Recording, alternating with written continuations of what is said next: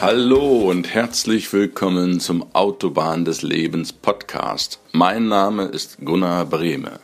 Schön, dass du wieder mit dabei bist. Mach es dir gemütlich, lehn dich zurück. Ich freue mich auf die heutige Episode mit dir.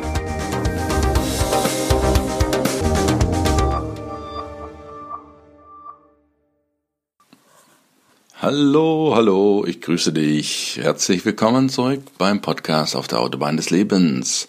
Bevor wir mit dem heutigen Thema beginnen, möchte ich wie immer kurz vom letzten Mal wiederholen. Beim letzten Mal haben wir richtig lernen, aber wie? Genau unter die Lupe genommen. Was für vier Möglichkeiten gibt es, wie man, wie du besser lernen kannst? Möglichkeit eins abdecken und so lange wiederholen, bis du das korrekt wiedergegeben hast. Wir haben als Beispiel Gedichte, Vokabeln genommen.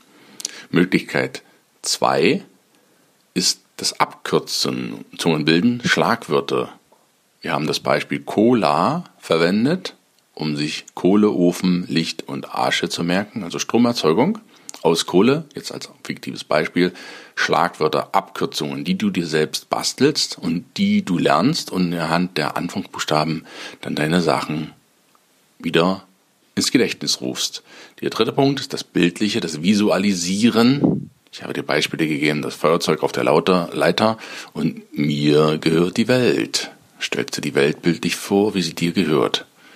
Das ist das dritte Form. Und das vierte, eng verknüpft an Nummer drei, bildlich vorstellen. Wir haben den Körper, so wie es die Gedächtnisexperten tun, in Bereiche eingeteilt. In der Regel sind das zehn Bereiche von den Füßen bis zum Haar und dass du diese Bereiche mit Schlagwörtern oder mit Vokabeln, mit Gesichtern, mit Namen, mit Einkaufszetteln oder was auch immer du benötigst, indem du dir dort bildliche Verknüpfungen zu den Körperteilen schaffst und da auch auswendig lernen und nicht auswendig lernen, das auswendig lernen mit dem Bildlichen der Körperteile verknüpfen kannst. Soweit die vier Lerntypen, wie du richtig lernen kannst. Heute sprechen wir über Mathematik. Ich denke, Mathematik, das ist schon allein das Wort Mathematik hört, läuft es vielen Schülern kalt über den Rücken. Was ist da dran an diesem magischen Fach, an dem so viele Schüler oder auch Studenten zu kauen haben? Was brauchst du in Mathe? Ich möchte mit dir die aus meiner Sicht vier wichtigen Punkte besprechen, die du auf jeden Fall in Mathematik brauchst, um im Leben über die Runden zu kommen. Vorweg, ich war in Mathe alles andere als ein Überflieger. Ich war jetzt nicht im unteren Bereich, aber ich hatte Mathe so meine Problemchen. Ein Lehrer sagte damals, Mathe kannst du oder du musst sehr fleißig sein. Und ich musste in der Tat sehr fleißig sein. Ich musste mich recken und strecken für jede gute Note. Und ich war wirklich froh, oberhalb des Äquators mich dann oft zu befinden. Ich habe diejenigen bewundert, die mit Zahlen jonglierten, als ob es das Einfachste von der Welt sei das, das war für mich unvorstellbar, wie man, wie man solche Sachen in Mathematik teilweise beherrschen konnte, von denen ich ja die Wörter noch nicht mal richtig aussprechen konnte. Ich habe neidisch damals zu DDR-Zeiten im Fernsehen den Mathe-Sieger der Schulen gesehen, die durften zur Weltolympiade nach Australien fliegen. Australien, mein Traumland. Hey, habe ich mich gefragt, warum bin ich denn nicht so schlau, dass ich da auch hin hätte fliegen können? Warum tun das die anderen? Warum konnte ich nicht ein bisschen besser in Mathe sein? Warum flog mir denn Mathe nicht so zu wie manch anderem? Wie fies und ungerecht war das doch auf der Welt für mich als Schüler damals. Solche und weitere sehnsüchtige Gedanken schossen mir damals durch den Kopf. Wenn du an integrale, differenziale, Beweise, Stochastik und Wahrscheinlichkeitsrechnungen denkst, ja, das treibt einen Großteil der Menschen schier in den Wahnsinn. Und das teilweise auch zu Recht. Denn wozu brauchst du all das später im Leben? Die Frage ist eine berechtigte Frage, die auch du dir stellen sollst. Ist Mathe wirklich das Kriterium, um intelligente von weniger intelligenten Schülern zu unterscheiden? Ist Mathe wirklich das entscheidende Puzzleteil für dich, um dein Leben zu einem Meisterwerk zu machen? Ich sage da klar, nein. Mathematik ist nicht das Kriterium, um intelligente von weniger intelligenten Schülern zu, unterscheiden. Und ich sage auch ganz klar nein. Mathe ist nicht das entscheidende Puzzleteil für dich, um dein Leben zu einem Meisterwerk zu machen. Mathematik ist wichtig für dein Leben, keine Frage. Aber Mathematik muss nicht dein Leben sein. Schon gar nicht, wenn es dir keinen Spaß macht. Dann überlasse das später beruflich den Menschen, die gerne Mathematik machen. Und das ist doch gut so, dass es Menschen gibt, die Mathe mögen, keine Frage. Heute bin ich Mitte 40 und Mathematik ist auch weiterhin nicht mein Lieblingsfach. Nein, Mathematik ist auch weiterhin nicht mein Lieblingsfach. Ich jongliere auch mit Zahlen sicherlich und habe da eine Menge mit zu, zu tun, aber nach wie vor ist Mathematik nicht mein Lieblingsfach. Aber ich habe in den letzten Jahrzehnten sehr wohl mitbekommen, was in Mathe wirklich zählt und worauf es ankommt im Leben, was den Bereich der Zahlen angeht. Mathematik, Mathematik ist nicht wichtig, aber du musst rechnen können, damit du zum Beispiel nicht übers Ohr gehauen wirst. Und genau das möchte ich mit dir teilen. Ich möchte mit dir vier Punkte der Mathematik besprechen, die du dir aneignen solltest. Die halte ich für wirklich wichtig. Und diese vier Punkte sind ein wichtiger Grundbaustein für deine finanzielle Intelligenz. Denn finanzielle Intelligenz, das ist wichtig für dein Leben nicht Mathematik. Fangen wir an. Punkt 1. Beherrsche das kleine Einmaleins. Beherrsche das kleine Einmaleins. Im Zahlenraum einmal eins bis zehn mal zehn. Das hört sich jetzt unspektakulär an. Aber das kleine Einmaleins ist Grundvoraussetzung für alles, was du später brauchst. Du brauchst es in der Schule auf dem Kuchenbazar, du brauchst es auf dem Flohmarkt, du brauchst es an der Kasse, du brauchst es, um blitzschnell zu entscheiden. Das kleine Einmaleins ist auch im Großen das gleiche. Ob ich jetzt 3 mal 4 rechne gleich 12 oder 30 mal 40 gleich 1200. Im Endeffekt ist das kleine einmal eins dasselbe auch mit großen Zahlen, nur dass dort noch eben ein paar Nullen hinzugefügt werden.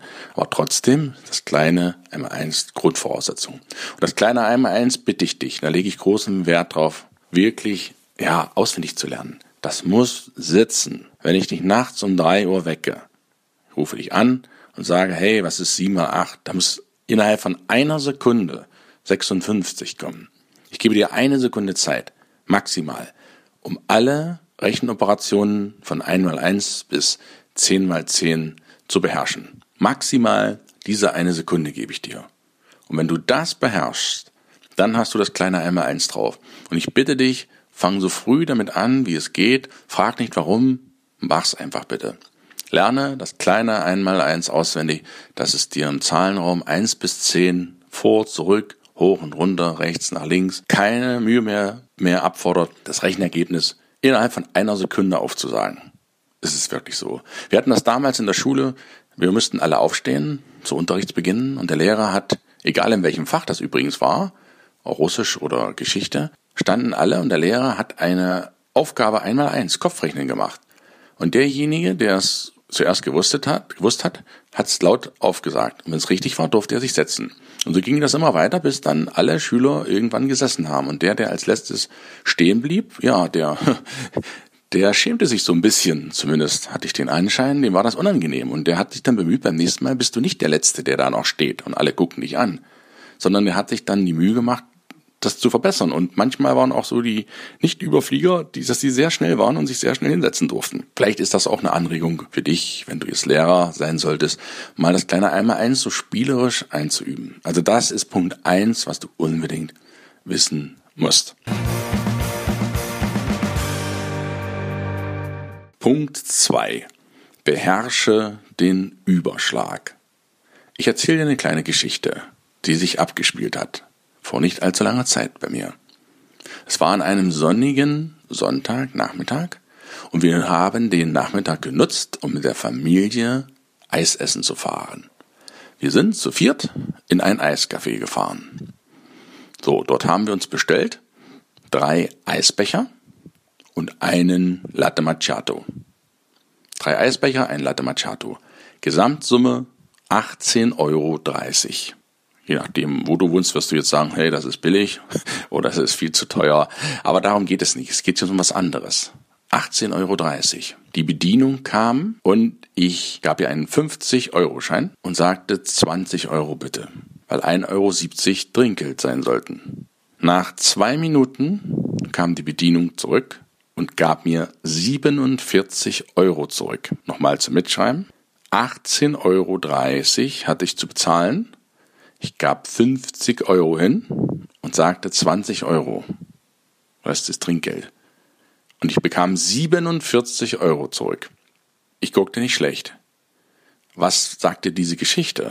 Diese Geschichte sagt dir, du musst den Überschlag beherrschen. Du musst wissen, ob du über 10 Euro, 100 Euro, 1000 oder eine Million Euro sprichst. Das musst du wissen und das musst du beherrschen. Du musst ein Gefühl haben für die Größenordnung einer Zahl. Du brauchst jetzt nicht zig Zahlen zu multiplizieren oder zu addieren, das nimmt dir der Taschenrechner oder der Rechner ab. Aber du musst, bevor du einen Kauf oder eine Bestellung oder was weiß ich tätigst, musst du dir im Klaren sein, in welchem Zahlenbereich befindest du dich eigentlich. Dazu auch ein kurzes Beispiel aus der Schule bei mir. Ich war noch eine der letzten Klassen, die den sogenannten Rechenschieber benutzen mussten zum Rechnen. Falls dir das nichts sagt, das ist so eine Art wie eine Schiebelehre, die man im Maschinenbau verwendet, um Durchmesser oder Umfang von Teilen zu ermitteln. Die kann man dann millimetergenau, das kann man millimetergenau ablesen. Und so einen mechanischen Rechenschieber hatten wir noch. Da gab es keinen Taschenrechner. Und wenn du bei Tests natürlich aufgeregt warst und schmierige Finger hattest, dann verrutschte der auch mal ganz schnell und das war dann tödlich für das Ergebnis. Aber nehmen wir mal an, du hattest das Ergebnis, dann stand da eine Eins. Da war der Zeiger auf der Eins. Das war korrekt, das Ergebnis. Das Entscheidende für dich war jetzt aber, du müsstest vorher wissen, ist die 1 jetzt eine 1 oder soll die 1 eine 10 darstellen, eine 100 oder eine 0,1 oder eine 0,01? Das konntest du am Rechenschieber nicht ablesen. Das musstest du vorher wissen. Du musstest vorher wissen, in welchen Größenordnung, in welchem Bereich kommt mein Ergebnis rein. Du musstest das vorher wissen. Du musstest dir Gedanken über die, über den Überschlag machen. Sonst hast du zwar die Eins als Ergebnis richtig ausgerechnet, aber du wusstest nicht, das Komma jetzt, oder sind ein paar Nullen nach rechts oder geht das Komma jetzt ein paar Stellen nach links. Das musstest du vorher wissen. Und insofern war das mit dem Rechenschieber gar nicht so doof, weil man sich Gedanken machen musste über den Überschlag. Punkt zwei also, beherrsche den Überschlag. Punkt drei: Beherrsche die Prozentrechnung. Prozentrechnung ist etwas ganz Wichtiges. Das fängt nicht nur an, wenn du im Laden Rabatte bekommst. Es geht auch weiter, wenn du dich später verschulden solltest, was ich dir niemals wünsche, was ich dir niemals wünsche, oder einen Kredit aufnehmen musst, oder bei der Bank Überziehungszinsen zahlst, oder Versicherungen, zum Beispiel beim Auto, so und so viel Prozente an schadensfreien Klassen bekommst. Prozentrechnung ist sehr, sehr wichtig, um ja, ich sag's ganz, ganz direkt, um dich nicht verarschen zu lassen. Nehmen wir mal an, Beispiel aus dem Leben. Ein Teppichhändler verkauft Teppich für 50 Euro. Jetzt merkt er, die laufen nicht so. Und jetzt sagt er den Teppichen, ich gebe 30% Rabatt. Er setzt den Preis auf 100 Euro fest und gibt 30% Rabatt. Und viele Leute fallen selbst in diesem einfachen Beispiel darauf rein und sagen, Mensch, 30 Prozent, ist ja der Hammer, diesen Teppich muss ich ja sofort haben. Du merkst natürlich, dass 30 Prozent auf 100 viel mehr sind als die 50 Euro, die der Teppich vorher gekostet hat. Das sind einfache nachzuvollziehende Beispiele. Deswegen mache ich das auch so. Aber das ist genau der Punkt. Viele vertuschen und verfälschen Preise, Waren, Angebote, indem sie mit Prozenten spielen. Das fällt nämlich nicht so auf. Prozente verschleiern das Ganze etwas. Aber Prozente sind letztlich die Wahrheit. Vor allen Dingen, wenn du sparst zum Beispiel. Das nächste Beispiel.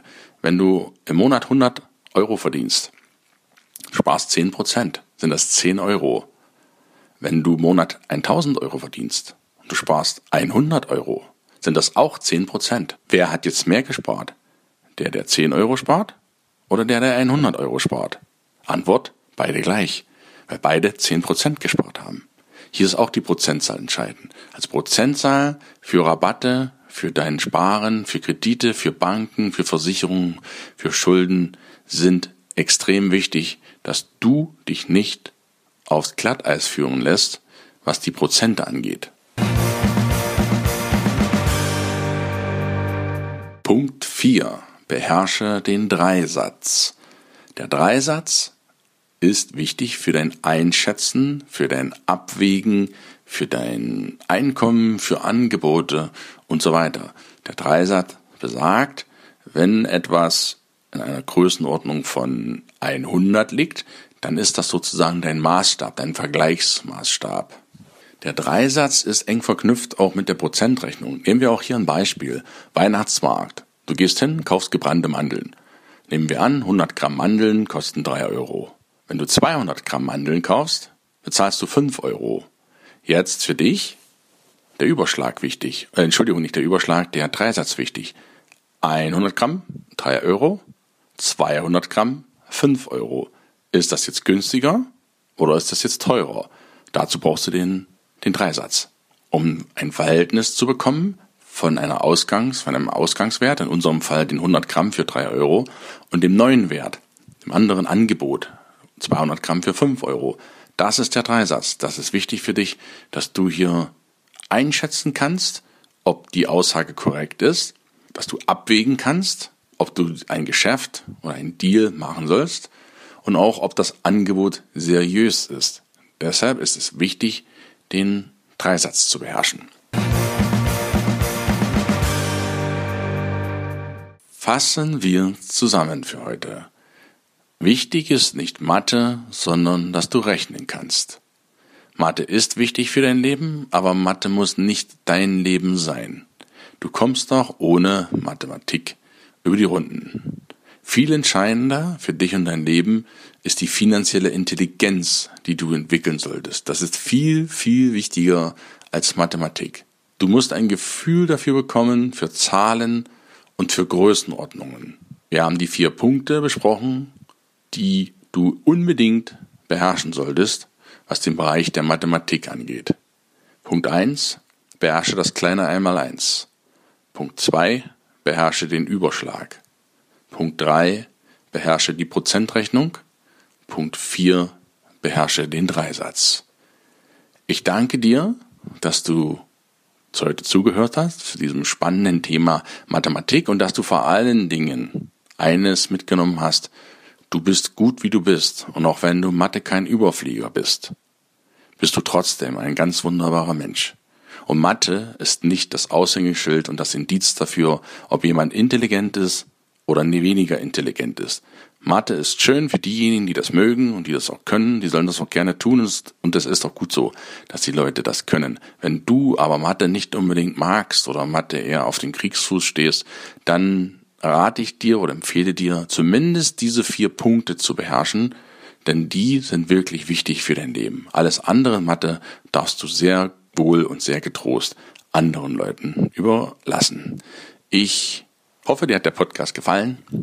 Ich wünsche dir noch einen grandiosen Tag, ob mit Mathe oder ohne Mathe, sei jetzt mal dahingestellt. Und wünsche dir alles, alles Gute. Lass dich nicht übers Ohr hauen. Ich wünsche dir einen wunderschönen Tag. Und schön, dass es dich gibt und freue mich riesig, wenn du beim nächsten Mal wieder reinhörst. Bis dann, alles Gute, dein Gunnar. Tschüss.